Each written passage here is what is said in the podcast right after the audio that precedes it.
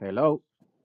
Esto es Comic Master, eh, el after show de Loki, episodio 5. Eh, él es eh, nuestro invitado especial de hoy, Víctor Adorno. Esto porque Juan está de viaje. Yo soy Ángel. Y el episodio. El episodio se titula Science Fiction. Esto. Ok acabado de, acabado de venir corriendo del cine que estaba viendo eh, The Holdovers. Pero nos vamos a enterar después de mis impresiones de Holdovers eh, cuando salga el episodio 2 de Movie Master que vamos a hacer pronto. Eh, Víctor, ¿qué pensaste del episodio? ¿Qué pensaste del episodio? Eh, sinceramente, la manera mejor de describirlo es el, el temático penúltimo episodio de una serie. Es lo que tú esperas, como que es mucho, este, como que te dejan, te, te, te ponen muchos hilitos de cliffhangers para lo que va a venir en el último episodio. Es como un filler episode, eso fue lo primero que pensé. Está muy bien hecho porque nos da la oportunidad finalmente de ver a Mobius con un jet ski que yo creo que durante, todo, durante, durante los dos seasons de Loki, yo creo que es algo de lo que los fans estábamos esperando tanto. Este, esa escena finalmente de, de Mobius en su jet ski. Um, y nos da un trasfondo más o menos de cómo el TVA fue creado, o sea, que siempre está esa confusión de cuando lo, lo, lo explicó este Victor Timely, pero como ahora el personaje este, de Kike Kwan no, empieza a crear lo que es el TVA como tal. Eso es como que volvemos al inicio de, de cómo todo comenzó, de la creación como tal. le, doy un 4 de 5. Para hacer un penúltimo episodio, está, está bien estructurado.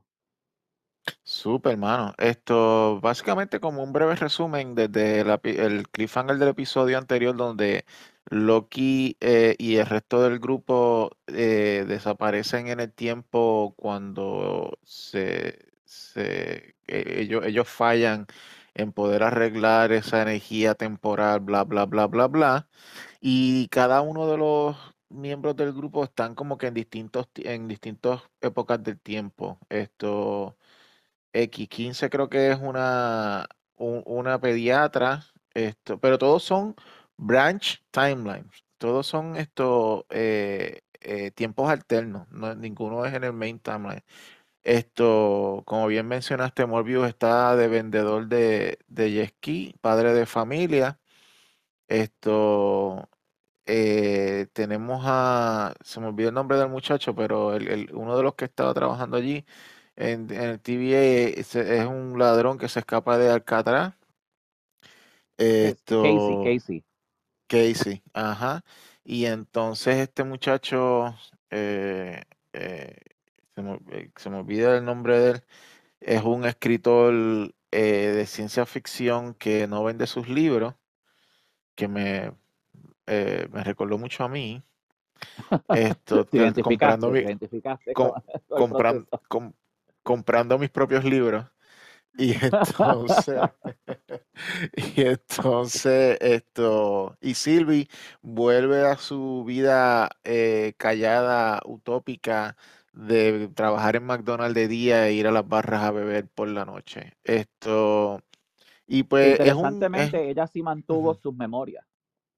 Exacto, ¿verdad? Qué cosa curiosa. Eh, ¿Será porque es un, una, un, Loki, una, una, versión de Loki? Tiene, tiene que ver porque yo, yo, esa es la única conexión que pude determinar por lo menos hasta este episodio. Pero sin embargo, este, justo ya para el final, cuando Loki empieza a, a tratar de controlar su time este, flipping. flipping, ella muere en el episodio. Hasta que él logra dar para atrás otra vez. No, no, no entiendo cómo es que ella pudo volver a su timeline este, sin su memoria. Sin embargo, sí, sí llegamos al punto donde hasta ella muere en el episodio antes de que este Loki pueda volver para atrás. Que ahí es donde él logra controlar el time sleeping. eso, eh, yo creo que eso va a ser como una caja de Pandora ahí que a lo mejor descubriremos en el próximo episodio, a lo mejor una, una contestación que no vamos a tener, pero esa, esa dinámica me pareció interesante. Como ella sí mantuvo sus memorias, sin embargo, sí es afectada en el, en el main plot del episodio. Que es que el tiempo, el, eh, eh, eh, el tiempo sigue desvaneciéndose en las ramas, en los branch timelines, y se, y se están deshaciendo todos los branch timelines, y por lo tanto no está quedando nada. Pero entonces, como tú bien dijiste, pues termina en el cliffhanger de que Loki logra controlar su time sleeping y llega justo el momento eh, en el que esto Antes de, eh, antes de que todos Víctor Timely, ajá, que Víctor Timely está a punto de salir con la maquinita esa que le iba a salir y pues toda la cosa en el episodio anterior. Esto mm, encontré Sí también me curioso gustó, de me- que sí me gustó mucho el subplot que hay dentro de la serie, que ahora se está viendo más, más claramente como Loki ha- como personaje, su arch de personaje, entonces como él comenzó en la primera de Thor, a donde ha llegado el punto de que la única razón por la que él está haciendo, él está tratando de resolver toda la situación es por el attachment, o sea, que él tiene ahora a seres humanos que él nunca ha tenido antes, a sus amigos. O sea, ahí lo dice claramente, exacto. o sea, este, es que quiero a mis amigos de vuelta. Y hasta en el caso de, de Sylvie, aunque ella le dice como que no, esto pues simplemente así es la vida, entonces ella no, ella no se, no acepta la realidad hasta que su timeline, donde ella entró su utopía del McDonald's, como dijiste, y el bourbon, pues afecta que entonces ella sí se da cuenta que ella también siendo este personaje que es solitario, que no necesita a nadie, sí se da cuenta que también necesita de sus amigos. En este caso, de, en Busca a Loki. Este, so entiendo que la serie, eh, la serie ha hecho un, un- un buen trabajo de no solamente agrandar el arc de Loki como tal, pero también el subplot que hay dentro de, de la serie de que entonces, tú la vida no la puedes vivir muy solitario, o sea, necesi- necesitas de, de, una, de una persona a tu lado, de, de teamwork, de ayuda de amigos para sobrevivir. So, creo que ahí, cuando ahí entramos un poquito más en lo filosófico de lo de la serie, pero me gusta como en este episodio sí es, es lo que más acaparó el tiempo de, de la, la hora que estuvo el episodio. Un detalle que, que, que, noté y es que en este episodio para nada sale Victor Timely, o sea, ni siquiera es, aunque él era parte de ese grupo de personas que trataron de parar el- el- la catástrofe temporal en el episodio anterior, Loki no lo considera como parte del grupo y para él el haber, el eh, ¿cómo es esto?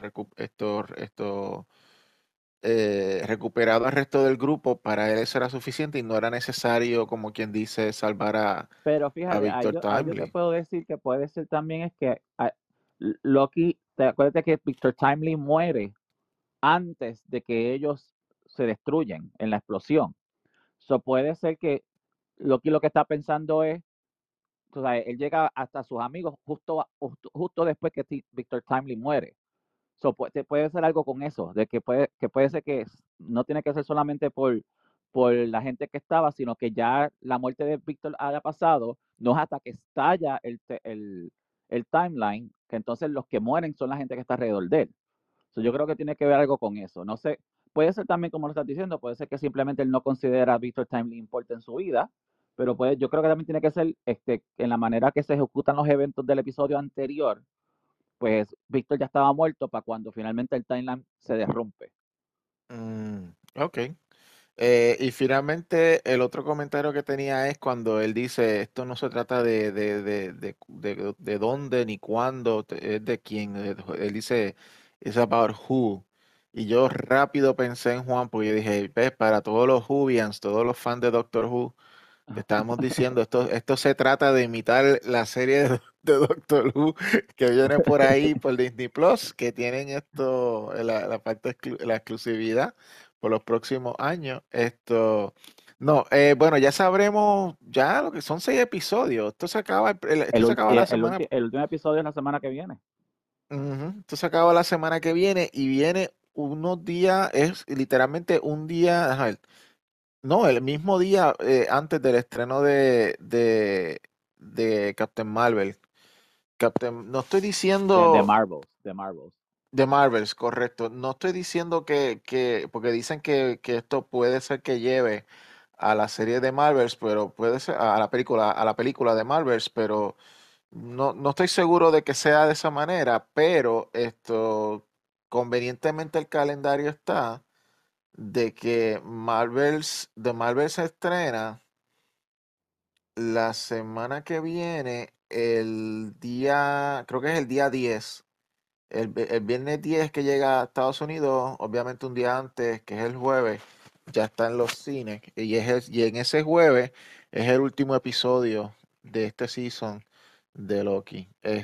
Hay que Esto, ver lo interesante si hay un tight end hacia la película. a ver, Porque en, lo- en, lo- en, lo- eh, en, lo- en, lo- en los trailers de Marvel se ve que ellas están haciendo un time jumping between them. Tú sabes, eso puede ser que haya algo este, que, que haga un puente entre las dos historias.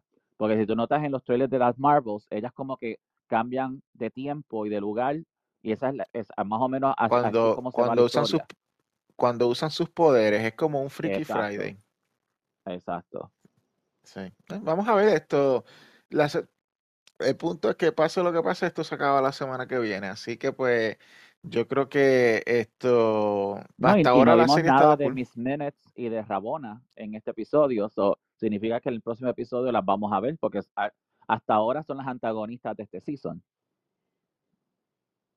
Correcto. Esto, ¿qué, tienes alguna teoría para eh, que tú, algo que tú creas que va a ocurrir la semana que viene? Yo pienso que como la, como, como acabó el episodio con que Loki controla el time jump, el time jumping, yo creo que lo que vamos a ver la semana que viene es que él va a empezar a brincar al, al, al timeline y le va a pasar varias veces. Él va a ver varias veces a sus amigos morirse, va a ver varias veces, pero que van a lograr poco a poco, poco a poco, a poco a poco, poco a poco, hasta poder lograr el cometido de, de poder establecer lo que Víctor Timeling iba a hacer, de poner la, la, la bola para agrandar el, el- la circunferencia de, las de las líneas. Entonces yo creo que el, Ujú, la- el episodio que viene puede ser uno de que pueda traer hasta otra tragedia, que puede ser que hasta uno, uno de los personajes principales se tenga que sacrificar. So, quién sabe. Pero creo que lo que lo que vamos a ver la semana que viene es Loki finalmente controlando su poder y él, y él volviendo al pasado, al pasado, al pasado, pasado, y como que trial and error, trial and error, tratan, tratando, y- tratando, volviendo y viniendo, hasta que logra, hasta que logran salvar el, el TVA. Esa es mi Ok, teoría. No, eso suena, no, suena, suena muy razonable y yo le puedo añadir que puede terminar también con un pequeño cliffhanger de Kang, esto, He Who Remains, eh, como que tomando el próximo paso que lo va a llevar a lo que va a ser el, eh, la próxima etapa del multiverso de, sí, porque con el de, final, con el con de la Marvel. película de Marvel se, se acaba la, la- el, el Phase 5. Mm, el, el Phase ok, 5 de Marvel, eh, con- la película Marvel ya es la última. Del, del Phase 5, la- lo próximo que viene empieza el- el- la fase 6. Ok, así que esto, estas son las, más o menos las ideas que tenemos para la semana que viene. Mi, mi MVP, obviamente, es- eh, hay que decirlo nuevamente, Loki, esto fue bien, este episodio fue bien centrado en Loki. Esto, eh, eh, y, y en lo que él emocionalmente tenía que aceptar para poder entender cómo mover adelante y cómo controlar su time sleeping, que pues su, es su, su nueva, su nuevo deseo de no, de no estar solo. Esto, so, eso lo hace mi MVP del, del, del episodio. Eh, ¿algún personaje que te haya llamado la atención en este episodio? En este episodio, finalmente, como se enfocó completamente en, en Loki, fue el 80%, lo que tuvo más interacciones. Este, a mí sí me ha, me ha gustado también lo que Tom Hiddleston como actor ha hecho con Loki. O sea, Loki pudo haber sido un one-dimensional character, y no solamente por good writing, pero de la manera que lo, inter- lo interpreta, pues de, de villano a antagonist, a, a antihero, tú sabes, a héroe. Tú sabes, no es fácil en, una, en, un, en un multiverse tú cambiar un personaje y brincarlo de tantas emociones y que la gente lo siga. Y yo creo que eso es un testamento a la, a la actuación de Tom Hiddleston, que lo logra, que lo logra hacer de una manera sabes, sin- singular, ¿no?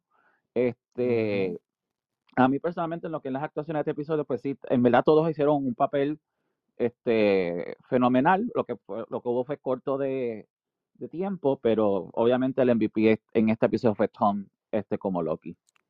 Yo no sé lo que va a pasar con esta cuestión de que este hombre tiene los cargos puestos todavía y que tiene que el mes que viene ir a corte. Me refiero a Jonathan Majors.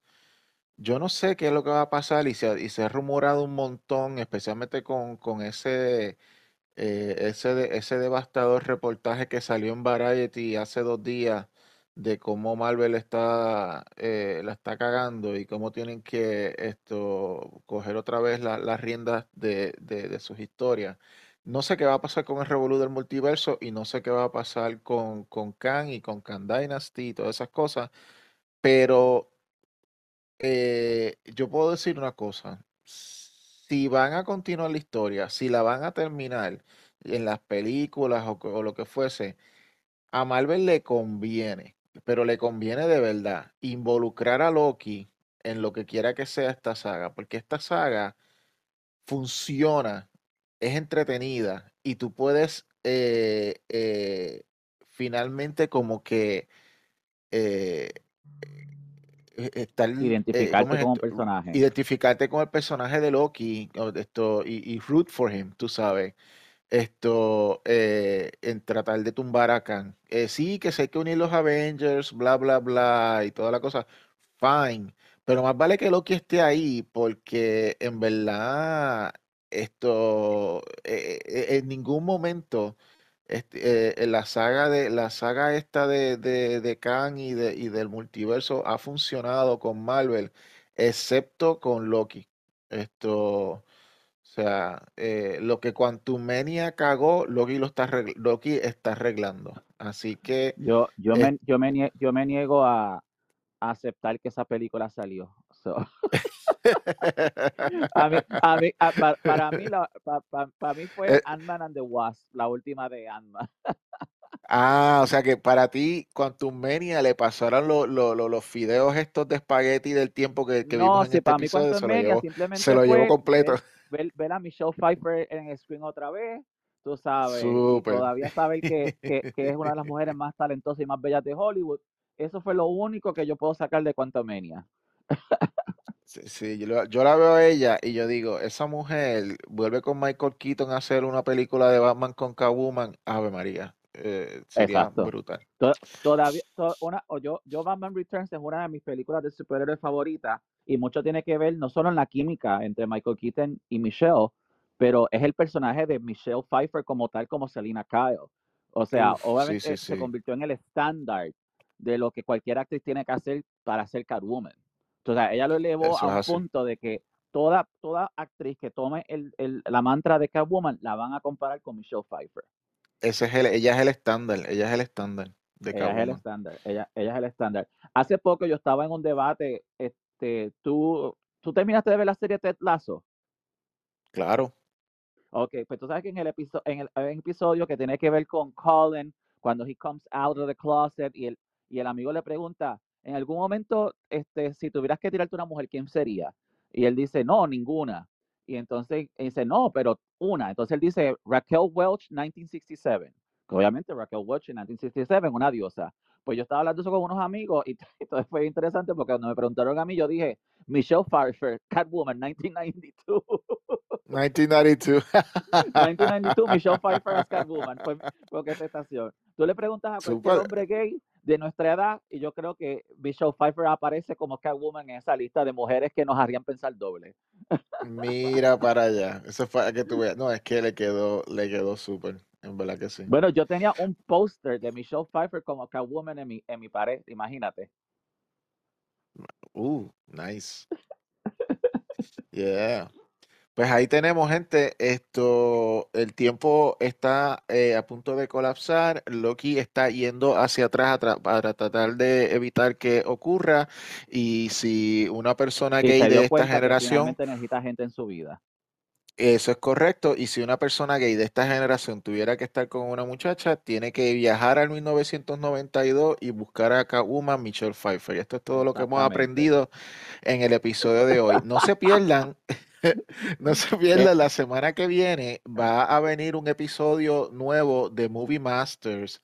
eh, que tenemos dos películas que vamos a discutir. Sí. Esto, yo voy a discutir un, voy a hacer un non-spoiler porque esto quiero, obviamente, no, o sea, no, no, no, eh, eh, eh, Víctor no la ha visto todavía, pero quiero dar un non-spoiler review breve de, de, de Holdovers y mi expectativa, que yo creo que por Yamati, para adelantar, por Yamati se va a meter en la carrera de, Ok. de, de Best Actor. Vamos a ver qué pasa ahí. Y esto también vamos a discutir Nayad, que estrena eh, al momento de que estamos grabando esto, estrena mañana viernes en Netflix. Así que eso va a ser tenemos eh, una Movie Master la semana que viene. Actress de Nanette Bening y una Supporting Actress en Jodie Foster.